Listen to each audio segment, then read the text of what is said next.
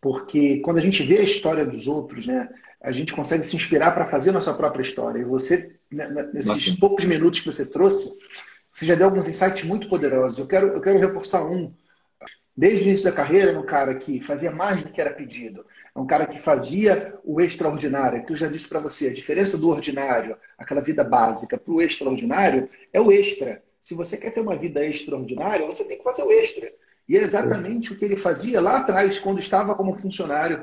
E eu tenho certeza que essa, essa dedicação que ele dava para o negócio fez ele crescer muito e também fez a empresa crescer, né? Porque quando, como ele falou, né? quando a empresa, quando ele começou tinha 20 e poucos clientes, quando ele saiu a empresa tinha 150 clientes. Então ele fez parte de uma jornada de construção e, e tudo isso devido a esse, essa atitude.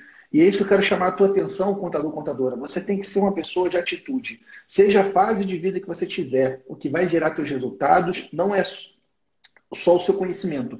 Na verdade, é cada vez menos o seu conhecimento. O que vai gerar resultado é o seu nível de atitude, de realização. Essa é a primeira sacada que eu queria reforçar. Segunda sacada que ele deu aqui, que é outro ouro importante. E isso tem gente que acha que é balela, tem gente que acha que é brincadeira. Ah, Pedro, vou, vou visualizar, como é que eu, eu vou me ver nos próximos cinco anos? Quais são os seus sonhos?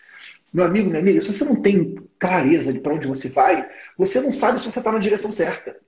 Concretizar em metas, seja a meta de você ter um, comprar um bem, de fazer uma viagem, de guardar dinheiro, de investir, de montar uma empresa, que foi exatamente o que o Douglas fez ele conseguiu definir metas e que, sem dúvida, essas metas ajudaram ele a chegar mais rápido nisso.